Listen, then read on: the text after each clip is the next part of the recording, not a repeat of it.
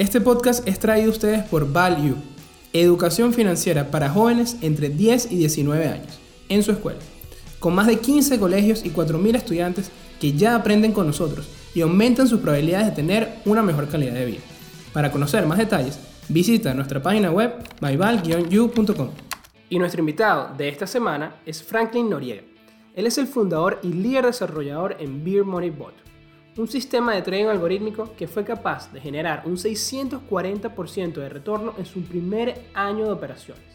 Además, es el CEO de BM Bot Solutions, que ofrece soluciones de automatización de procesos a empresas.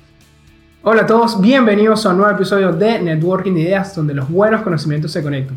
Siempre es bueno hablar de trading, y bueno, más si es trading algorítmico, y para eso nos acompaña mi amigo aquí, Franklin Noriega. Bienvenido al programa. Gracias, Ramón. Un placer estar aquí.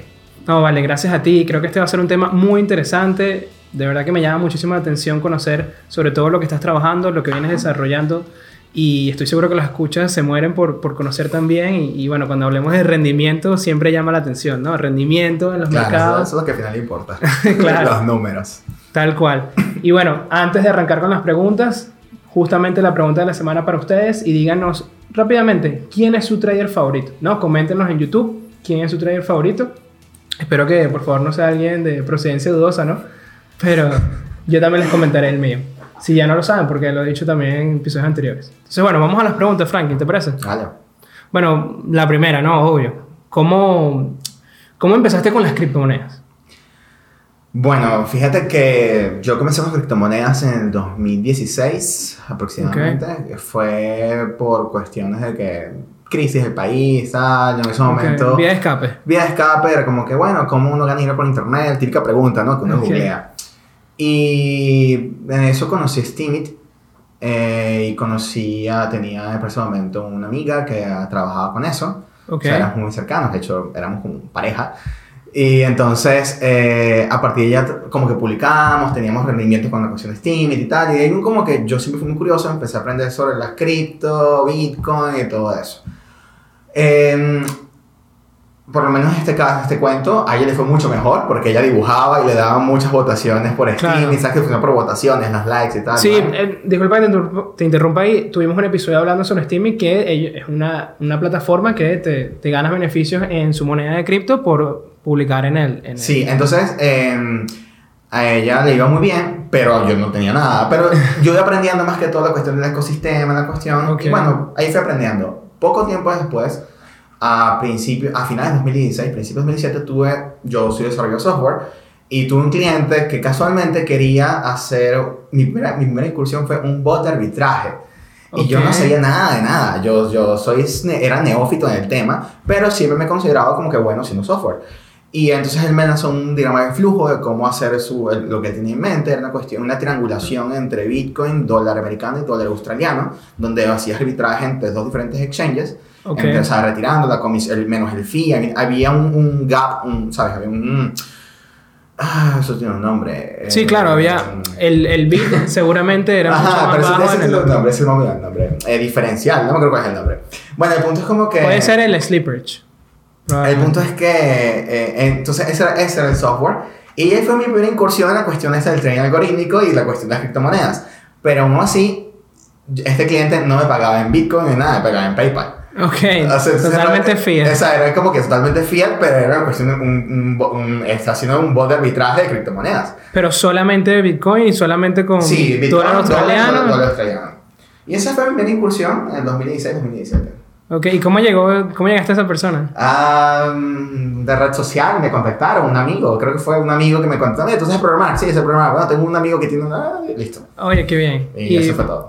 Y bueno, te diste cuenta que tenías habilidad para el software, pero te diste cuenta que podías aplicarlo sobre todo al tema cripto. A ver, eh, yo aún así en ese momento no había entendido realmente todo el ecosistema cripto. Yo había eh, más o menos tratado de entender, pero creo que inclusive uno como desarrollo de software y tal, informático, no se hace igual. De, no, es, no es como que, ay, soy informático, se me hace sencillo. No. Acabas de destruir un mito que tenía muchas o sea, personas, que es no, como que demasiado fácil para ustedes. Para mí, era, para mí eso era como, era una magia. Yo no entiendo cómo funciona esto. Y me puse a investigar y me acuerdo que la investigación que hice fue que sí sobre Ethereum, porque todo el mundo hablaba de que Ethereum, la cuestión, claro. de que la criptomoneda de los programadores y tal, pero El dinero inteligente, los o sea, yo no entendía ni papa, yo no entendía, no entendía qué, qué decía allí, no entendía nada. Wow. Entonces, eh, no fue sino hasta mucho tiempo después, o sea, hasta 2018, 2019, que empiezo realmente a entender las criptomonedas como ecosistema, como cripto, como Bitcoin, que empiezo a entender realmente por qué son lo que son, por qué valen lo que valen, por qué fluctúan.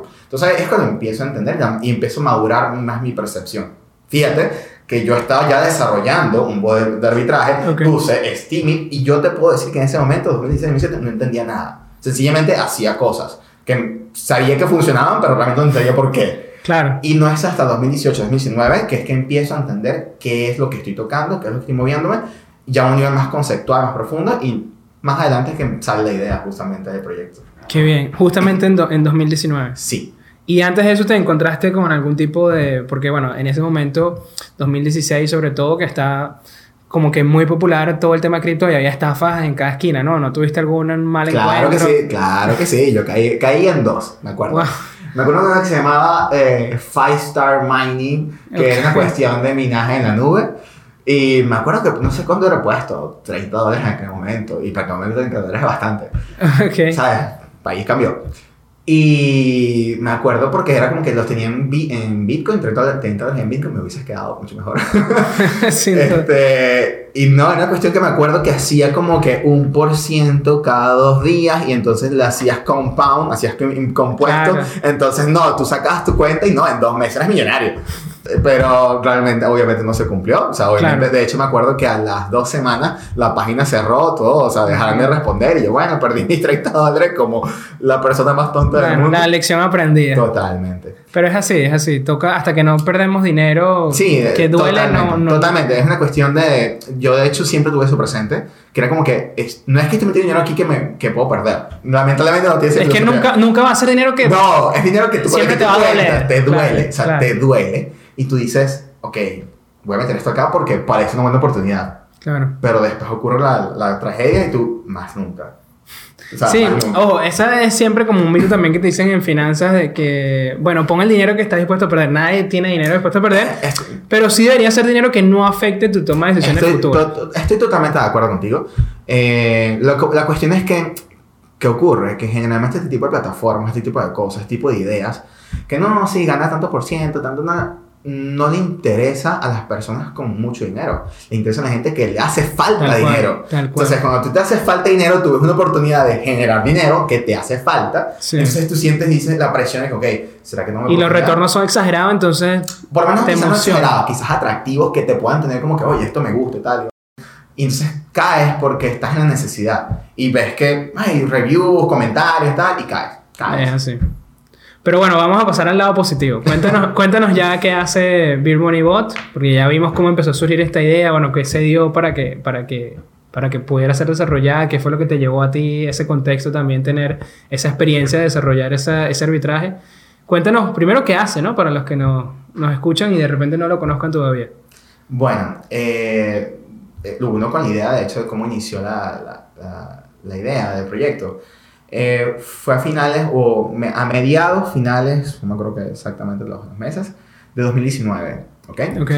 Eh, yo estaba en ese momento trabajando con un cliente, porque de hecho, fíjate que después de que pasó esa, un momento en mi vida, como que mi vida se metió mucho en cripto. Ahora tiene clientes de cripto. Ok, o sea, hice, de hecho, yo hice varios websites para eh, exchanges, porque, por ejemplo, una pasarela de pago por un exchange que se llama Coin, CoinEx, no me acuerdo cómo se llama. Ah, sí, lo hemos tenido invitado Bueno, acá. ajá, ellos, o, bueno, CoinEx no, eh, no acuerdo, no me acuerdo, son, eh, eh, no por allí, es aquí de Venezuela. Este, y tuve un cliente que eh, quería hacer, y de hecho lo hizo, eh, un módulo, de, un plugin de mm, Bitcoin para WordPress, Ok. para aceptar Lightning Network, en, Network en tips a los comentarios de WordPress. O sea, básicamente tú tienes tu página en WordPress y le dabas tips a los, a los publicadores por Lightning Network y tal. O sea, yo hice esa En cuestión. BTC. En BTC. Yo hice esa cuestión. Y entonces estaba como que muy metiéndome, involucrándome a nivel de tecnología, de desarrollo de cosas. de- Pero de- parece como un grupo así como que una vez que vas al lado cripto, Sí, como que sí, todo el grupo como que mira, este totalmente, uno de nosotros, ya no Total, sales de aquí. Totalmente. Una vez entra, es como un agujero de conejo. Sí. O sea, es como que entras y, ¿cómo salgo aquí? No quieres salir de aquí tampoco, pero, Claro, pero el punto es que no pero ya sales. no puedes No igual. puedes. O sea, tu vida gira en torno a eso. Tu vida laboral, personal, todo. O sea, todo. Increíble. Entonces, ¿qué ocurre? Que ya estaba tan metido que veo la cuestión de los. Empieza los 19, el- la cuestión de halving, la cuestión de que venía, eh, que estábamos, en ese momento estábamos, creo que en 7000, 8000, 9000, no me acuerdo el momento. Creo el que precio, sí. el precio Ya habíamos estaba. sufrido esa caída Ajá. fuerte de los 20.000 a los 3.000 y Exacto. estábamos como en Estábamos en 7000, 8000, 9000. Y entonces yo estaba así como que veía la- los exchanges, Binance estaba comenzando a ser muy famoso. Y era como que yo veía esto, pero estas fluctuaciones que suben y tal. Y me encontré, fíjate que la idea nace, es por canales de Telegram. Ok. Los canales de Telegram, muchos de estos canales que dicen, dan señales, eh, yo veía la, la, la, digamos, como ¿no? la opera- la operación, ¿no? Como que ah, ponen una señal. Gratis, el canal es gratis. Yo vi el canal y yo decía, ok, vamos a ver qué pasó. La cuestión se hizo un pump, pero al siguiente momento hizo un dump. Ok. Entonces tú dices, ok, el, todo ese proceso duró 5 minutos. ¿Cómo puedo aprovechar yo eso? ¿Qué pasa? Yo no pienso como un, un- yo no pienso como un trader porque yo obviamente, yo he hecho, es lo que iba a decir hace rato, yo, yo no hago trading. o sea, Importantísimo. yo- yo siempre quiero dejar claro, yo no hago trading, yo no sé nada de trading a nivel de, digamos, práctica. O sea, puedo saber los conceptos, sé los conceptos de soporte, licencia, indicadores, Ok. tal, todo eso lo conozco porque me ha tocado aprenderlo. Pero a nivel de manejo psicológico, psicológico, emocional, tal, no puedo. Yo soy una persona ansiosa. o sea, yo de hecho tengo, sufro de, de, de- de algún tipo de ansiedad y eso me, me, me o sea, yo a veces sufro de cuando me metí en Dogecoin con, con Elon Musk y todo eso porque Ok. la lo degenerado. ¿Qué ocurre? Que cuando veo estas cuestiones de las señales, veo que son 5 minutos, 3 minutos, un minuto a veces. Funcionó. Y yo dije, oye, si yo hago un bot que lea eso y reaccione, puedo aprovechar esa subida de 2 minutos. Sin duda. Y ahí fue, mi- ese fue mi click. ¿Qué pasa? Que obviamente no empecé de una. De hecho, eso lo, eso lo vi que sí, por cita con agosto. Y fueron 3, 4 meses siguiendo, o sea, mientras seguía viendo el patrón. La Claro. señal, 2, 3, 5, 10 minutos, pump dump. Señal, 2, 3, 5, 10 minutos, pump dump. Y digo, ay, esto, esto, esto, es un, esto es un patrón, esto no hay que ser, Ok, o sea, ok. esto, esto, esto existe, pues. ¿Qué ocurre? Que luego voy más, a- más al, al profundo y me di cuenta de que muchas de estas señales no se originan directamente en los canales, sino que se originan desde Twitter. Es decir, los, canales, re- los, los canales replican directamente tweets de cuentas famosas, cuentas importantes o cuentas que sencillamente son cuentas replicadoras de información. Y eh, los canales de Telegram lo que hacen es replicar más Claro, los, los de Twitter. Entonces, Mediadores de la información. Correcto, entonces, ¿qué ocurre? Obviamente en Twitter tú tienes sopo 200.000 cuentas, o sea, no sabemos cuántas cuentas de Twitter existen, ¿cómo tú vas a leer todo Twitter? Entonces el Claro. canal de Telegram lo que hace es, me imagino, tendrá un listado de cuentas y cada vez Claro. que tuitean, ellos vienen y replican. Claro, ya tienes seleccionadas sus personas en función del, del Correcto, que le han pero dado. entonces tú puedes hacer ingeniería inversa. Si tienes el canal de Telegram, tú puedes echar para atrás también. Busca tweets que estén referentes a esa moneda unos 10, 15, 20 minutos antes y te encuentras con la fuente de, esa, de, esa, de esas señales en Telegram. Entonces, con esa, con esa información me fui encontrando con ciertas cuentas de Twitter que iban, iban como haciendo el, el de esa manipulación de mercado que hacían estas cuentas de Twitter, luego lo pasaban a Telegram y entonces el bot lo que hace es directamente lee de Twitter, a veces lee de- de Telegram cuando no tiene la fuente en Twitter y se mete en la operación o se mete en la moneda, o sea, compra una, una cantidad del activo y lo que hace es un- un- una venta superior a ganando profit. Obviamente tiene que reaccionar a diferentes fluctuaciones, no siempre, digamos que creo que el porcentaje de efectividad sería como 85, 80, 90%. Súper alto. Pero el punto es que eh, tienes que obviamente ser, ser lo suficientemente flexible como para responder ante ello, ¿no? Y bueno, también no todas son, no todas son iguales. O sea, a veces son 2, 3 minutos, a veces tardan una hora, a veces tardan medio minuto. Pero son time frames, o sea, de escalas de tiempo muy pequeñas. son time frames muy pequeños, a veces son más largos, a veces Pero cuando estamos hablando horas, máximo. máximo horas. máximo. Nunca, Máximo. nunca llega a pasar al día. Nunca. Llama un día, ya tú estás ahí perdiendo el tiempo. Ok, nunca mantiene una posición más de un día. No. Ok, son solo escalas pequeñas. Eso es importante también. Y, o sea, el, el fuente de la información no es tanto el comportamiento del precio, sí lo ve, pero es más, o sea, la señal es, viene de una red social. Correcto. Ok, o, sea, imagínate. o sea, a ver, eh, la idea básica y la idea, el primer boceto del proyecto era así. Eh, nada más leo la red social, leo Telegram, leo Twitter Y Pero ellos dan, en la señal, ellos dan, perdón que te interrumpa, en la señal ellos también dan la salida. No. Solamente o sea, la la señal la salida, pero a mí, a mí no importaba. Ok. O sea, era como que yo nada más quería sentir, era que estoy accionando antes que los demás. A mí no me importaba qué era lo que ellos querían hacer. Si ellos querían 30%, 20%, 40, 10, 15, Tú 5. solo veías la entrada. Yo solo veía la entrada y el target era como que yo lo ponía a nivel de mi algoritmo. Era como que quiero que busques 10, quiero que busques 5, quiero que busques 3. Ok, era, era fijo. Era el porcentaje. Incluso es variable, o sea, Ok. es- esto- todo eso varía porque la- es lo que está diciendo ahorita, la flexibilidad o la adaptabilidad Ah, ya, ya se la doy yo. Entonces yo veía con mis pruebas de que, oye, por ejemplo, por decirte algo, esta moneda sube, no sube 10%, sube 5, por decirte algo, pon un target de 4. Ok. No te esperes de 5, pon un target de 4. Claro, tú lo veías por la Eh, volatilidad eh, de cada... Exacto, era una cuestión más de backtesting, más allá de, un, Ya. de algún tipo de, de, de- Sí, de receta de cocina. Exacto, no, era cuestión de que, qué era lo que pasaba a nivel de patrones. Esto pasa, bueno, sigamos el patrón, metamos en ese patrón. Entonces era identificar patrones que iban a ocurrir en el mercado a través de estas manipulaciones. Ahora, ¿qué es lo que está diciendo? Que mm, Ha evolucionado, ¿no? Ya. Sí, eh, todo- es la cuestión de que esto se adapta a, a lo, que, a lo que viene eh, sucediendo, no nada más actualmente, sino lo que viene sucediendo todo el tiempo. Eh, no siempre tiene el mismo comportamiento, no la misma moneda, a pesar de que la misma cuenta tuitee algo sobre la misma moneda, no quiere decir que vaya a subir lo mismo. O sea, tienes como que adaptarte a todo eso. Tú mencionaste algo que era como que si leía mercado. En un primera instancia, no, porque yo, vuelvo repito, no soy trader, no me importaban esas cosas. Era como que yo nada más veía como que el tweet, la broma, meto, salgo, listo. Pero mientras voy aprendiendo, porque obviamente no te quedas con eso, empiezas a aprender de qué estás haciendo realmente y te Qué das bien. cuenta de que, mira, cuando el precio de Bitcoin baja, tienes que reaccionar a eso, porque no te puedes quedar encerrado allí si todo el mercado se va al, al fondo, para allá. Entonces es como que empiezas a aprender a cómo interpretar mejor el mercado y reaccionar ante él. Yo te puedo decir que actualmente no lo he logrado de 100%, No, bueno. solo te puedo decir que es parte de- del proceso de mejorar el, el- el- el bot y el algoritmo del programa. Pues. Ok, pero ahorita eh, los activos que están operando el bot, ¿es solamente Bitcoin o son varias monedas? Mira, eh, actualmente el bot maneja son las, las altcoins, famosas shitcoins. Entonces, estas son, muy estas son muy manipulables, tienen muy poco volumen, entonces sencillamente viene cualquier persona, dice algo y la manipula y ya. Y hay alguna, o sea, exacto, necesitas que sea manipulable, pero hay algún limitante a nivel de capitalización de mercado, o sea, máximo tantos millones o... Eh, O sea, ¿cómo haces ese, ese filtrado de he qué activos? he- de hecho, he descubierto que las que tienen muy bajo nivel de mercado Claro. a veces dan hasta miedo. Porque Ok. es como, o sea, me ha, me ha pasado que, vuelvo te repito, primeras pruebas. O sea, en primeras pruebas yo me, yo me enteré de muchas cosas. Las que tienen muy bajo, capi- muy bajo capitalización, tú entras y puede ser que vayan a la luna, pero también puede ser que te vayan, a- no para la luna, sino para muy abajo, muy abajo. Sin duda. Que es lo Entonces- que la gente no suele ver. Entonces, eh, uno va aprendiendo sobre eso, sobre la marcha, y empiezas a decir, oye, mira, si tienes una capitalización, por decirte algo, de las 24 horas, de menos de 2 millones de dólares, no entras, por decirte Ok, algo. ok. ¿sabes? Esas reglas tú las has ido las has ido- las vas puliendo por cuestión de lo que te dije, backtesting. Vas diciendo, Claro. ¿por qué pasó esto? ¿Qué me sirve y qué no me sirve? Exactamente. Eso es una cuestión de, en mi caso, yo lo veo como una cuestión de que qué va sirviendo, qué no va sirviendo, qué me parece que puede servir, qué me parece que no puede servir. Y así como ha ido evolucionando, luego le vas añadiendo otros conceptos más interesantes, que si indicadores, que si Claro. pero fíjate que yo los he dejado de usar mucho. Porque, sí, porque basuran mucho lo que viene siendo lo que realmente es el bot, que es aprovechar manipulaciones, no tendencias. Es decir, este bot actualmente no se maneja en tendencias, se maneja es qué está siendo manipulado. No quiere decir que lo haga 100% correctamente, solamente te digo que hasta Claro. ahora lo que hace es aprovechar eso.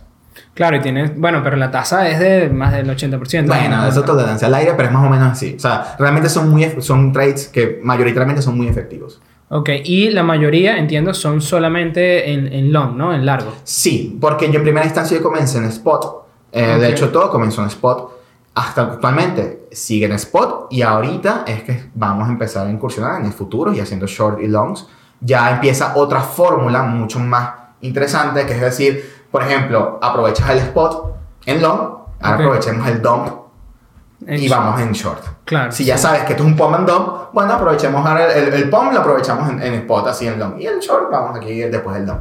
Esa es, la, Claro. una, esa es una de las ideas que hay. Y otras ideas también, pero esa es una de las tantas. Claro, bueno, es que necesitas igual mucho, mucho de datos de ir consumiendo para ir haciendo mejor el, el Claro. algoritmo, ¿no? Y bueno, para los que de repente no saben qué es el Pump and Dump, si han visto la película de Lobo de Wall Street, Jordan Belfort se hizo muy famoso por ese tipo de movimientos, que es cuando se manipula el precio al alza rápidamente, o sea, una, un activo empieza a subir de precio muy rápido y estas mismas personas empiezan a vender, los que más tienen la posición empiezan a vender de a poco para que el precio caiga igual o más rápido todavía, ¿no? Entonces... Mucho más rápido. De hecho, déjame, déjame eh, confirmarlo.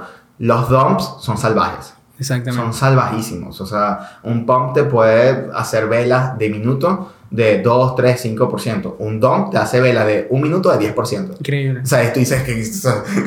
¿Cómo reaccionas a eso? El, descaro, ¿no? En el tema de... Bueno, es un punto pendiente el tema de la, de la manipulación en el mercado porque al no ser regulado, ¿a quién le van a echar la culpa ahí? Sí, no, total. Y de hecho, me atrevo a decir que gran parte de la manipulación de los mercados son bots.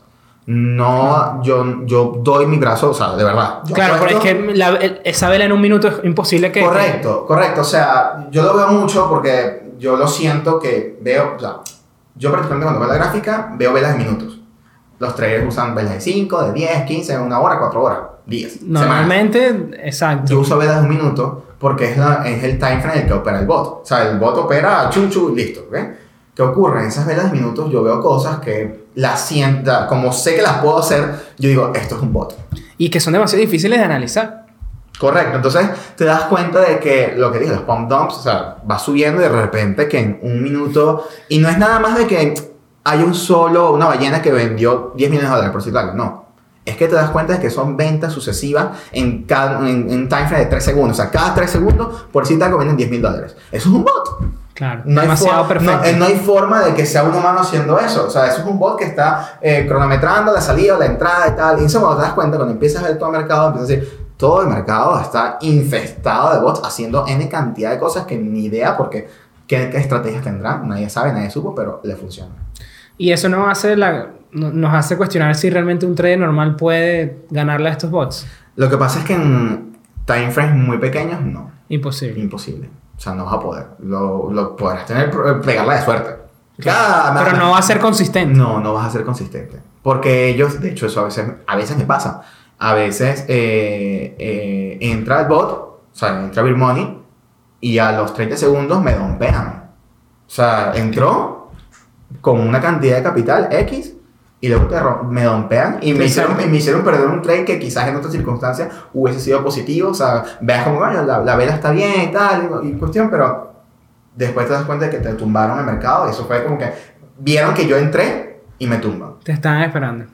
Y a nivel de supervisión de, de, del algoritmo y del, de, de Beer, Money Bot, o sea, ¿qué tanto en el día necesitas tú estar pendiente de...? Mm, te seré sincero.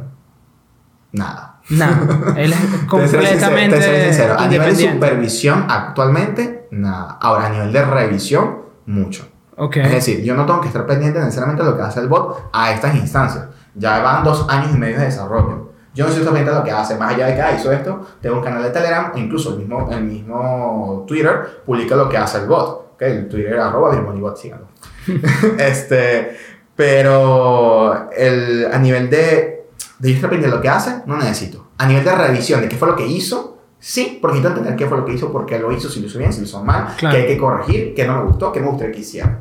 ¿Okay? Esos son el tipo de revisiones que yo hago. No el tipo de que, ay, ¿será que lo hizo bien? ¿Será que, ¿Será que está mal el código? Tal? Ya a esas alturas no pasa. Sin embargo, cuando estás en desarrollo, sí pasa porque estás desarrollando. Claro. Ahora, no quiere decir que ahorita no, no, se, no se esté desarrollando, solamente que ya esa parte operativa cruda de entrar, comprar, vender, lo que hace, o sea, hacer, digamos, los, las operaciones como tal, ya eso está súper testeado, ya lo hace perfecto, ¿ok? Ahora falta los cálculos, que haga las cosas eficientemente o que dé buenos resultados. Pues. Claro.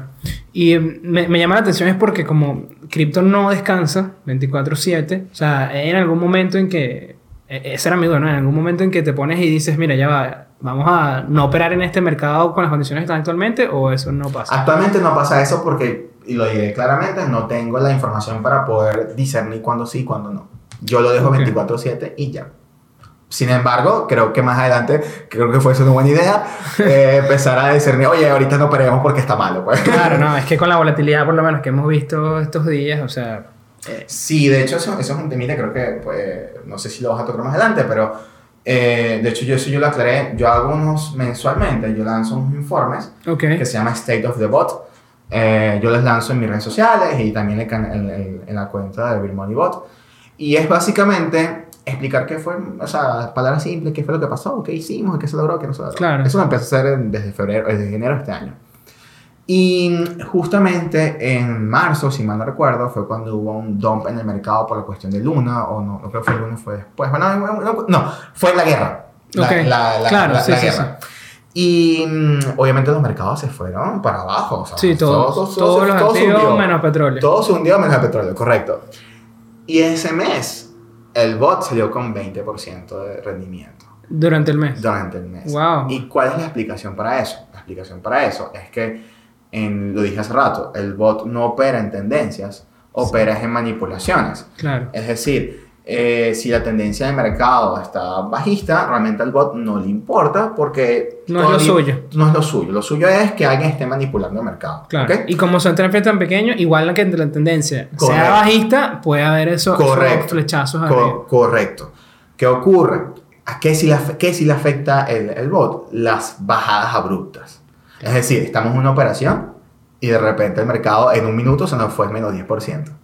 Eso sí le afecta al bot. O sea, somos susceptibles a eh, esos dompeos mercado. Claro. Luna, ¿Y cómo, cómo es el manejo de los stops? O sea, ¿qué tipo de órdenes utiliza por lo menos el bot? ¿Usa stop, eh, stop Sí. loss o usa trading stops? No, de hecho lo que hace actualmente es tener, tiene, es más, yo de hecho voy a lanzar aquí un concepto que, o sea, algo que particularmente yo he sentido, ya lo he visto en varios fo- en foros de Reddit sobre desarrollo de bots, Ok. muy pocos bots tienen stop loss. Muy pocos bots. Lo que tienen es precio límite de, de parada. Es como que dicen, mira, cuando el precio llegue aquí, me salgo. Pero Ok. no es un stop Pero loss. claro, porque el stop te puede saltar. Exacto. Entonces el riesgo. No es un stop loss dentro de la plataforma, no, es que el bot está monitoreando el precio y dice, cuando el precio llegue aquí, te sales. Claro, y como pone- un pseudo stop. es un pseudo stop. Un stop interno. Es correcto, es un, es un, un stop loss programado por mí. O sea, Claro. por- entonces, ¿cómo funciona? Cierro la operación y vendo a market en el precio que estoy. Claro. Entonces, ese es mi stop loss, pero no es un stop loss del sistema. Claro, es la Porque- ventaja de ser bot. Correcto. ¿Por qué es fino o por qué es, es, cool hacer esto? Porque puedes entonces, dentro de la misma operación, fluctuar. Decir, oye, bajó menos 3%, pero esta bajada es un pico de bajada. No es una bajada que se nos fue al- así al fondo el, el, Claro. el- el precio. No, vamos, entonces pongamos stop a menos 5. Y de repente rebota a menos 4 y nos vamos a la luna. ¿Ok? Porque fui flexible con ese stop de menos 3 a menos 5. Como también puede ser el contrario. Oye, mira, bajó menos 1, pero dentro de poco se nos va el mercado hacia, hacia abajo otra vez. Salgamos a menos 1. Sal. Entonces no tienes un stop loss fijo, sino que vas ajustándolo a lo que el mercado está reaccionando. Claro, pero, ajá, por eso ese era mi también. Pasa, o sea, te da la señal y tú ves esa operación al momento, cuando él va a entrar. ¿A o no. te- a qué te- Es decir, cuando se da la señal, por lo menos ahí me estás diciendo que llegó a esta posición. O sea, mira, hay una oportunidad de ir largo aquí, BTC en 50 mil, por ejemplo. Ok. Eh, y tú dices, bueno, mi stop loss, él lo calcula automáticamente. Claro, bueno, correcto. El interno. Correcto. Pero esa flexibilidad, ¿en qué momento se la da? O sea, de que si en verdad debería ser 3 o debería ser 4. Al momento de entrar. Exacto, el momento de entrar te da la señal y te dice, mira, Flanky, ven a ver esta posición que vamos a... Vamos Ajá, a-". la opera- el, el momento de entrar dice, mira, voy, entro aquí, quiero vender acá y aquí tengo el stop. Y tú apruebas. Yo no pruebo nada, eso se hace solo. Ah, eso se hace solo. No, yo, no yo te dije ahorita, yo no estoy pendiente de nada. Eso, esa era la O duda. sea, yo no estoy pendiente, yo no apruebo nada de lo que hace el bot. El bot lo hace por su cuenta y yo veo después si me gustó lo que hizo o no o si no Ok. me gustó, es que es lo que te dije. Eh, yo no superviso lo que hace, yo reviso lo que hizo. ok. ¿ok? Entonces es como que si él hizo algo que me gustó, fino, si algo que me gustó, voy, cambio el código, mira, no quiero que hagas Ok, esto, la flexibilidad. esta, mira, y listo. Y para la próxima, ¿salió mal esta? Bueno, salió mal esta, para la próxima no quiero que hagas eso. Ok, ya te entiendo. Es after, es después el proceso de, de- de ajustar esa, esa tolerancia, esa Correcto, así es como así lo he hecho hasta ahora, ¿no? Sin Ok. embargo, digamos como eso ha sido porque me parece a nivel de desarrollo mucho más rápido desarrollar así a Ok. hacer demasiadas pruebas, forward testing y tal y cuestión, porque es mucho más tiempo de desarrollo, porque empiezas a, pro- a- empiezas a probar como que como cuando empiezas a tocar la- el agua fría con el dedito del pie. ok, O sea, sí, sí. Me meto, muy- no me meto. Exacto, está muy bien, está muy bien que tú quieras probar así eh, eh, con cautela, ¿no? Pero a nivel de desarrollo eso no es rápido, porque empiezas a decir, bueno, probemos esto, prueba, probemos esto. No, ¿sabes qué? Probemos todo una vez, vamos a ver qué pasa, esto gustó, no gustó, corrijamos.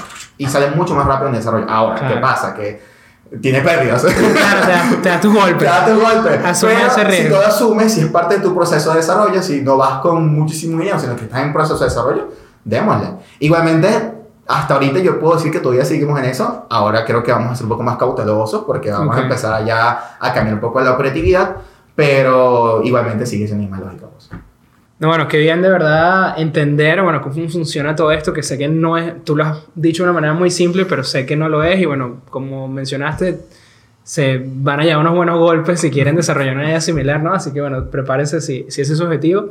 Y bueno, también quería aprovechar para felicitarte por el rendimiento que, que ha tenido el bot y aprovechar para preguntarte, eh, bueno, ¿qué ¿cuál ha sido la clave en, en, este éxito? Bueno, yo creo que ya, ya vimos esa, esa aceleración hacia, hacia el desarrollo, ¿no? Ese, ese backtesting, pero alguna otro, otra cosa que consideres que ha sido fundamental. Oye, para el rendimiento en sí, a nivel técnico, eh, probar. O sea, fíjate que yo, es lo que quería decir, eso lo que dije hace ratico. Eh, la gente tiene miedo a probar. Gente muchas veces tiene miedo a probar cosas nuevas, a que esto funcione, ¿no? Pero yo prácticamente no tengo miedo. Es como que no sé qué va a pasar, es que quiero ver qué hace. O sea, yo quiero ver qué hace. Y en ese proceso de quiero ver qué hace, me he encontrado con buenas cosas, también con malas cosas les desecho rápido. O sea, eso me permite desechar rápido lo que sé que no va a funcionar. Entonces, en esa probadera he encontrado con buenas cosas, ha habido muy buenos meses, ha habido meses no tan buenos, y como bien dijiste, este año, ya, o sea, hace cuatro días se cumplió el primer año de operatividad de operaciones públicas dentro del, del Twitter de BeerMoneyBot y desde ese momento hasta hace cuatro días tuvo 641% de rendimiento en UCDT. O sea, ¿qué pasa? Y es lo que dije hace ratico, es muy fino, puede decir eso, pero tomen en cuenta que eso fue yo iniciando el proyecto y como que no podrán esperar que se Y en pleno mercado alcista. Exacto. Entonces no sé si va a seguir ocurriendo. Pero mi punto es como que fue muy positivo y da muchas esperanzas de seguir probando muchas cosas nuevas. Ahora, a nivel, a otros niveles, que, que, que ¿cuál es lo, lo, que se necesita para esto? Es no rendirse, chaval. O sea, esto es... Mucha o sea, esto es... Esto ha sido una batalla emocional más fuerte de lo que uno puede pensar. Porque no hay mucha información sobre cómo hacer un bot de trading. Tú buscas en YouTube Google, tutoriales. Cuestión que yo no hice porque yo apenas vi uno y dije, no existen. O sea, por lo general cuando te encuentras tutoriales o información de cómo desarrollar algo en software, te encuentras con muchos exponentes, o sea, muchos youtubers, muchos okay. de información que profundizan el tema, no se van en, en, en cosas generales. En este, en este mundillo del bot de trading, todos se van a lo general. Nadie te habla de algo muy fuerte o específico. Porque este tipo de desarrollo es muy difícil de hacer, de entender qué quieren hacer y de probar. O sea, es, es muy místico. Todo este tema es muy místico. Entonces. Y el eh, tema de las librerías y eso, sí, sí, sí puedes conseguir eh, que, digamos, te hagan Sí, claro, pero eh, tú puedes tener librería, pero la librería se basa en lo que todo el mundo sabe. Y si todo el mundo sabe lo que sabe, si todo el mundo sabe lo que sabe, fin, todos compramos en 29 mil si todo el mundo va a comprar 29 mil, no, van a, no van a ganar. Claro. O sea, no van a ganar porque el mercado se les va, se les va a adelantar. Oye, ya lo saben. Ya lo saben. Si todo el mundo lo sabe, entonces te van al contrario. O sea, el, el chiste de, hacer un, de hacer tu estrategia, tu bot, o sea, todo lo que sea que te con trading, es tener algo que funcione pero no necesariamente lo que todo el mundo hace, porque todo, todo, o sea, tienes una ventaja competitiva, porque esto es un juego de suma cero, alguien gana, alguien pierde. Totalmente. No puedes irte a lo que todo el mundo hace. Ah, que vamos por RSI, todo el mundo por RSI, no gana RSI. Sí, es sencillo. Eso no es otra fórmula mágica. Eso tienes que buscar estrategias que te funcionen a ti. Entonces la parte emocional, vuelvo repito, es muy fuerte, porque no te encuentras con apoyo tecnológico, ni informático, ni nada, sino que eres tú. Yo de mi mejor metáfora, que ya he dicho varias veces, es, mira, me siento en el medio del mar no sé a dónde ir, no sé, pero tengo ganas de remar a algún sitio, pero no sé, no sé para dónde. Entonces, es una ansiedad, te sientes abrumado, porque es como que tengo las posibilidades, el mar de posibilidades. Puedo hacer esto, puedo hacer aquello, tengo todo el, el, el, las criptomonedas, todo el mundo de criptomonedas en internet para hacer cosas, pero no sé qué hacer. Porque el API de los exchanges o, cualquier tipo de, de, cuestión automatizada te da la posibilidad de hacer lo que tú quieras. Puedes entrar a Bitcoin y vender a 50 mil, salir, tal, pero ¿qué hago? Claro. Entonces, como que te abrumas por eso. Hay muchas libertades. Hay muchas libertades. no, no, te, no estás limitado por nada. Entonces, tienes que tomar ese espacio de sentirte calmado, decir, voy a hacer esto, voy a probar esto, ok, desecho, voy para acá. Entonces, es un proceso emocional bastante fuerte. Necesitas sentir tranquilo, en paz, necesitas tener apoyo emocional, tienes que tener un equipo, gente que te apoye. Yo afortunadamente conté con gente que me apoyara. Qué bien. Entonces, eh, pude lograr avanzar mucho el proyecto Y ahorita creo que puede irnos mucho mejor porque ahora no soy, una, no soy yo nada más contra el mundo, sino que hay varios remandos. Ya vamos a remar más personitas, este, incluso hay matemático, metimos matemático en el equipo, okay. eh, una analista de mercado, vamos a hacer un pelo diferentes ahora, pero el, misma, el corazón sigue siendo el mismo, entonces eso, eso es interesante. No, no, qué bien. Y bueno, felicitarte por ese gran trabajo. Y bueno, ya entrando en un poco la parte personal, eh, dejando a un lado un poco Bot, ¿cómo ves la situación del mercado actualmente? Yeah. no, muy feliz. o sea, a nivel de tendencia de mercado está, está en el suelo. O sea, no, no hay una recuperación que puedas tener de aquí a un año. No se ve. O sea, lo que puede verse son picos. Okay. Que es lo que dijimos ahorita, manipulaciones o, o simples este, rebotes porque, bueno, pasó algo. Noticias, something. De hecho, las noticias son importantísimas. Las noticias también las lee el bot. Por ejemplo, la del icon, cuando Walmart acerca el icon. Ah, sí. eh, China bañó Bitcoin. Más Exacto. Espantoso. China, China bañó Bitcoin. Ese tipo de cosas, el bot también las puede leer.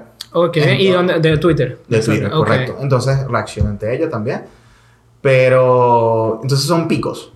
Entonces, ese tipo de cosas de picos, la gente lo podrá aprovechar de N cantidad tipo, el fin de semana que fue que Binance compró 2 mil millones Correcto. de dólares. Ese tipo de cosas las podremos aprovechar y ver, ah, vemos luz y tal, cuestión. Okay. Pero fuera no nos de emocionemos. Eso, fuera de eso, no hay emoción, no hay ningún lado. O sea, la gráfica está horrible. Ya ahora entiendo las gráficas. Ok, qué bien, qué bien. y la gráfica está horrible. O sea, el, Sí, la- no. y hay una explicación que me han dado muchas veces que no es cuestión de gráfica ni siquiera, es una cuestión de entender el flujo del dinero. Es que ya no hay narrativas, no existen más narrativas que den pro- ese, ese, esa propulsión, esa fuerza a que las criptomonedas, en este caso Bitcoin más importante, Claro. eh, suba. Ya eh, Tesla se metió, ya un país tiene Bitcoin. Estamos- estamos todos ya, ya. Los, ya los hedge funds usan Bitcoin, ya los bancos usan Bitcoin. O sea, ¿qué más quiere? ¿Quién, quién, eh, ¿Quién más? ¿Quién Sailor compró todos los Bitcoin que existen. Entonces, ¿qué, qué más necesitamos para que el Bitcoin suba? Bueno. ya, no, ya no existen narrativas. Capaz cuando Sailor quiebre sea el momento de comprárselos a él a la mitad de lo que él Tal compró. vez. Entonces, ¿quién más va a poner dinero ahorita dentro de Bitcoin y tal? O sea, ¿quién, quién tiene dinero ahorita para meter en Bitcoin? Muy poca gente. Eso es un buen análisis, de verdad que sí. Y bueno, y, ¿Cómo vas a esperar que suba si nadie tiene dinero? no, no solo es que ya estamos todos en esta fiesta, o sea, como que no falta ningún invitado, sino que además tienes el tema de que cada vez hay menos liquidez. Exacto, que el menos liquidez fuera, fuera de las criptomonedas. O sea, cada Exacto. vez menos dinero fuera de las criptomonedas. Y eh, recesión, inflación y tal, cuestión. Entonces, como que nadie va a meterse para allá. O sea, la gente necesita dinero Claro. que le sobre. O sea, necesito ser yo millonario o tener mucho dinero para poder meterlo en Bitcoin y decir, ah, ahora meteré 10 millones de dólares en Bitcoin. O sea, mientras no exista ese tipo de perfil, no va a haber inyección de dinero para allá. Eso, eso es bueno tenerlo en cuenta, aunque bueno, siempre, como suelen decir, no, siempre es más oscuro antes de amanecer. Claro, ¿no? ¿no? Cuando no. ya las noticias sean Ey. buenas, ya, ya Claro. probablemente ya sea tarde para Claro, no, esto es una, una versión que te puedo decir yo, que es mi percepción. No, no, no, no sé. eh, pero de aquí a un año. No sé cómo cambian las cosas después. Después esperemos que todo mejore. Ya esperemos. Y bueno, quitando de un lado que, bueno, sabes el, el, lado, el lado oscuro, por así decirlo, de los mercados, que es el tema de la manipulación. eh, ¿Tú qué, qué más le recomendarías a las personas que, que operen en cripto? Creo que va a ser tu, va a ser, cuál va a ser tu respuesta, pero bueno, igual quiero escucharla. Eh, estas personas que quieren operar en cripto, eh, ¿qué les recomendarías que estudien más? ¿el- ¿La parte técnica o la parte fundamental? Yo me voy por las mil veces fundamental. Sí, pensé que dirías la parte técnica a pesar No. de toda esta manipulación. No, fundamental. Porque de hecho, justamente eso. La técnica es siempre vulnerada. Ok. De hecho, muchas veces tú tienes un análisis técnico, tal cuestión, y se rompe. Y nadie. Sí, muchas o veces. sea, entonces. El tema es que el técnico te limita tu pérdida. Claro, pero entonces te das cuenta que no es el técnico, es tu estrategia. Pudiera ser. O sea, no es de que, ay, mi, estrate- mi estrategia con, con análisis técnico es de, no sé, N indicador, X indicador, que si el MAC, que si el media móvil tal X, y cuando rebota acá y tal cuestión, cuánta gente se rompió y qué haces ahora.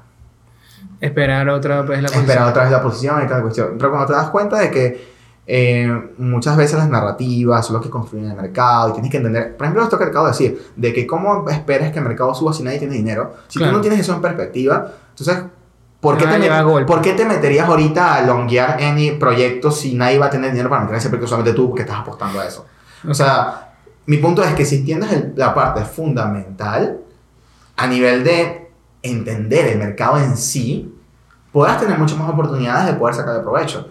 Vuelvo y repito, muchas veces nos guiamos por la cuestión de análisis técnico. A mí me parece que tiene su validez, pero siento que es una validez autoconstruida. Esa es mi percepción y por eso es lo que yo me baso cuando desarrollo este, este, este proyecto. A mí me parece que el análisis técnico, em, si todo el mundo cree algo, va a pasar. Claro, obviamente. Es que no se, se, es que eso es justamente lo que, lo que la gente atribuye al análisis técnico, que no se sabe si realmente existe o es que ya todos creemos que existe, que ahora sí. Correcto, se vuelve hasta algo esotérico, ¿no? Sí. para, sí. Mí, para mí, de hecho, es algo esotérico. Es así, bueno, tiene su mística, como tú le decís. Sí, y fíjate que mi, mi percepción del mercado es más entender no el ese análisis técnico, quizás hay algún tipo de fórmula matemática que sí funcione, claro. pero no basado en esas rayitas, esa cuestión. No, básate en... La narrativa. En la narrativa. Básate en, por ejemplo, el funding del futuro. Básate en los open interest, en, lo, en, en la cuestión de los contratos abiertos. Okay. Básate en el volumen de mercado que se está manejando, cómo sube, cómo fluctúa. Básate en las wallets de, los, de las ballenas. Básate en cosas que construyen narrativas. No te dices, dices, oye, esto es un buen momento, oye, este es okay. un buen momento. Claro, es otro tipo de análisis. ¿no? Sí, esto es un análisis fundamental macro. Macro, Estamos total, arriba. total. Y eso es justamente lo que quiero que haga Brimonibot. Y lo va a empezar a hacer ahorita, que es tratar de entender toda esta narrativa y decir, esto es un buen momento, un mal momento.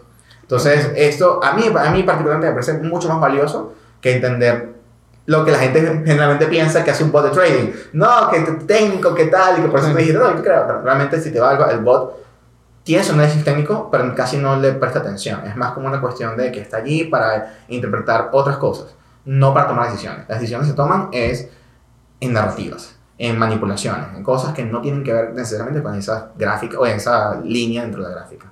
Qué bien, me sorprendiste. Me pensé que ibas a por el lado técnico. Y, um, ajá, y este, este análisis fundamental, ¿crees que se pueda llevar, o sea, que es correcto llevarlo a esa parte más minor, pues, o más, más, más como suelen de llamarlo? bajo time frame. No, no, no, a, al punto individual. O sea, que yo tengo este análisis fundamental y lo llevo a evaluar un proyecto. ¿Crees que eso sí tiene sentido o, o crees que es muy arriesgado? Es muy arriesgado es arriesgado porque los proyectos cripto, si te vas a un proyecto cripto, la gran mayoría son. Sí. la gran mayoría son mentiras y basura. Son mentiras. O sea, son. Es bueno que lo tengas claro, qué bueno que. No, la, la, gran mayoría son mentiras y son promesas que no se cumplen. Son cosas como que buscamos una financiación X de tanto dinero para ver si hacemos esto místicamente de que cuando ponga un video vas a mejorar el mundo. Eso creo que es una, creo que es una cripto. Sí, no hay, va, hay varios proyectos. Eh, que no, que vas a ganar cripto mientras recoges cosas en las playas. Eh, vas a... Debe ser un NFT. Sí, no, no, o sea, hay cosas así como que... Es muy bonito la idea, o sea, está muy bonito. Pero no va a pasar. La narrativa está bonita, pero es posible, es, es, es viable, es rentable. No. Generalmente la gran mayoría son formas de buscar financiación. Formas. Son gente que hace pump and dump, son gente que si quizás el proyecto vive por un tiempo, luego muere. Tienes diferentes casos de eso hay. No quiere decir que todos quieran hacer así, pero sí te puedo decir que la gran mayoría no es que sean así, es que terminan siendo así. Porque creo que muchos pueden comenzar con buenas intenciones, pero se dan cuenta de que no es posible. Y eso pasa mucho en desarrollo de software, que consta. Okay. Tú quieres hacer quiero hacer este programa que lance juegos artificiales, eh, que reestudie el televisor, pero lo rearme después, que luego grabe todo y tal. Pero luego cuando te das cuenta que no es posible, tú dices, ok, pana, es hora de, es hora de recoger e irnos. Apagar es hora de apagar e irnos porque no podemos. Y esto pasa mucho en desarrollo de software y esto, si te pones a verlo, todo el mundo cripto es desarrollo de software. O sea, no es sí. otra cosa sino eso. Entonces... Es susceptible a esto. Es, es susceptible a eso. Y yo lo vivo... Lo, mira, pregúntale en desarrollo de software cuántos proyectos ha estado que luego cancelado. ¿Cuánto? N, N, N. Yo estaba como en, no sé... Y estamos hablando nada más en 5 años realmente que, que, empezaste de lleno en proyectos cripto. Claro, pero no, no te refiero, me refiero al nivel de desarrollo de software de, experiencia laboral. Por eso, ¿okay? solo en 5 años y ya has visto... Mira, N, N. O sea, mi punto es como que hay muchas posibilidades que cuando tú desarrollas un software, no necesariamente es que vaya a ocurrir, pero si no está bien estructurado, bien planificado, bien organizado, bien liderado, no necesariamente que los programas son buenos, sino que no hay una buena planificación, eso okay. no generalmente sale. muere, generalmente sale, porque son los, los, desarrollos, los desarrollos de software suelen exigir mucho más de lo que uno inicialmente piensa que exige. Claro. Entonces, te comes los recursos, te comes el tiempo y no necesitas nada. Es así, es creo que es que el tema de la ejecución queda en un segundo plano, ¿no? Es más como la idea, como tú estás mencionando, como que mira, queremos hacer esto, todo muy bonito, pero el tema de cómo lo vas a hacer, o sea, la ejecución, Exacto. o lo subestimas. No, entonces, es que lo vamos a hacer así, ajá, pero eso, eso no lo puedes hacer así. Correcto, y entonces, y los proyectos cripto, la gran mayoría, son. Sí. Entonces, bueno, ya saben que análisis fundamental a nivel individual está como asterisco, ¿no? no, no, no. Y bueno, Franklin, de verdad que se me ha pasado el tiempo volando. Si quisiera hacer una última pregunta, alguna recomendación que puedas dar a todas las personas que nos escuchan, especialmente los que, bueno, están muy atentos al mundo cripto, algo que quisieras decirle que, que ya no hayas comentado. Oye, bueno, que si quieren entrar al mundo del trading algorítmico, investiguen, dense golpes, no se rindan, prueben diferentes cosas. Eh, prueben con lo que sea, prueben con su análisis técnico, prueben con leyendo lo que quieran leer, interpretando lo que quieran y vayan inventando. O sea, es cuestión de inventar, es cuestión de, de, probar, porque más vale, o me parece que más valioso puede ser encontrar algo nuevo que te funcione que replicar algo que no sabes si va a funcionar o no. O sea, es mejor equivocarme acá y quise intentar esto y quizás no lo logré, pero descubrí otra cosa, cosa que me pasó. Entonces, creo que eso, no rendirse e inventar cualquier idea que se nos ocurra. Eso está muy bueno. Es momento de pasar al dato de la semana. Y el dato de la semana es, ¿sabías que? De acuerdo con los números de JP Morgan, se estima que entre el 70 y 80% de las operaciones en bolsa son hechas por algoritmos y sistemas automatizados de trading. Bueno, eso ha sido todo por el episodio del día de hoy. Franklin, muchísimas gracias, por tu tiempo, por venir acá y, compartir, bueno, toda esa experiencia que has venido desarrollando con Beer Money Bot. Antes de que te vayas, por favor, ¿dónde las personas pueden conocer más sobre lo que estás trabajando, sobre Beer Money Bot? ¿Dónde pueden conectarse contigo? Oye, eh, mi red social principal es Twitter, arroba Franklin0cr. Y la red del el bot es arroba Bot. Y la de la empresa, eh, arroba BMBots. Okay. Eh, todo está, más que todo se maneja en Twitter, pero también tiene su página en Instagram. Y también está la página del bot, eh, beermoneybot.io, y también de la empresa, bmbot.io. Genial. Y entiendo que en la página del bot ponen todos los resultados, ¿no? es... Hay que actualizarlos. Pero normalmente esa es la, la idea, el foco. Sí. Ok, genial. Bueno, en nuestras redes sociales también no olviden de seguirnos, arroba networking de ideas. Ya nos queda nada más un episodio, pero bueno, atentos por ahí de qué va a ser ese, ese último episodio y cierre de temporada. Eh, a mí me consiguen en Twitter como arroba Ramox, Ramón sin N, al final. Ya saben, coméntenos o dáganos una recomendación, qué invitado, qué temas quieres que conversemos en estos episodios, ¿no? Así que bueno, la espero por ahí por, por Twitter. Y bueno, no, no se olviden de la página web www.meval-u.com. Tienen toda la información sobre los cursos, sobre FEME en la página web. Y para finalizar, la pregunta de la semana que les comentaba al inicio, ¿quién es su trader favorito? No, coméntenos en nuestro canal de, en este video en YouTube. Y aprovechando si estás viendo desde YouTube, no olviden darle like y suscribirse a nuestro canal que ya saben nos ayuda muchísimo a seguir creyendo y, seguir creando contenido de valor que los ayude. Así que nos vemos la próxima semana. Reworking de ideas donde los buenos conocimientos se conecten. Gracias, Flanking. Gracias a ti. Chao. Chao.